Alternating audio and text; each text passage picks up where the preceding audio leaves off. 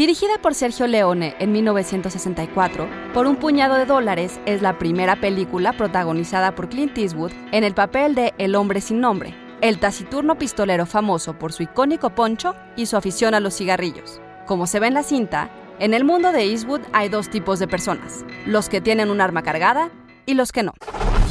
Institute. Masterpiece Your Life. En 1971, Eastwood cabalgaría de nuevo en Dirty Harry, primera de la serie de filmes protagonizados por Harry Callahan, un policía conocido por la violencia de sus métodos, y en el que el crítico de cine Roger Ebert encuentra de nuevo un hombre de pocas palabras, pero con la capacidad para la violencia reprimida. Un salvaje obligado a seguir las reglas de la sociedad.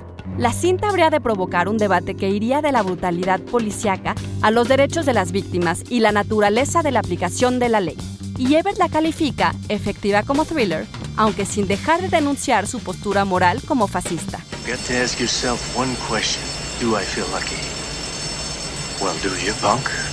Eastwood interpretaría a Callahan en las cinco cintas de la serie que cierra con Sala de Espera al Infierno en 1988, y sin embargo, lo revisita de alguna manera en Gran Torino, que dirige en 2008 y en la que encarna a Walt Kowalski, veterano de la Guerra de Corea que ha enviudado pero que no teme empuñar un arma de nuevo. Para Tania Modleski, Kowalski, al igual que William Money en Unforgiven, que Eastwood dirigió en 1991, representan así su repudio a la persona de Harry y la impotencia del vengador solitario, y el equívoco de su actitud hacia la violencia y el vigilantismo.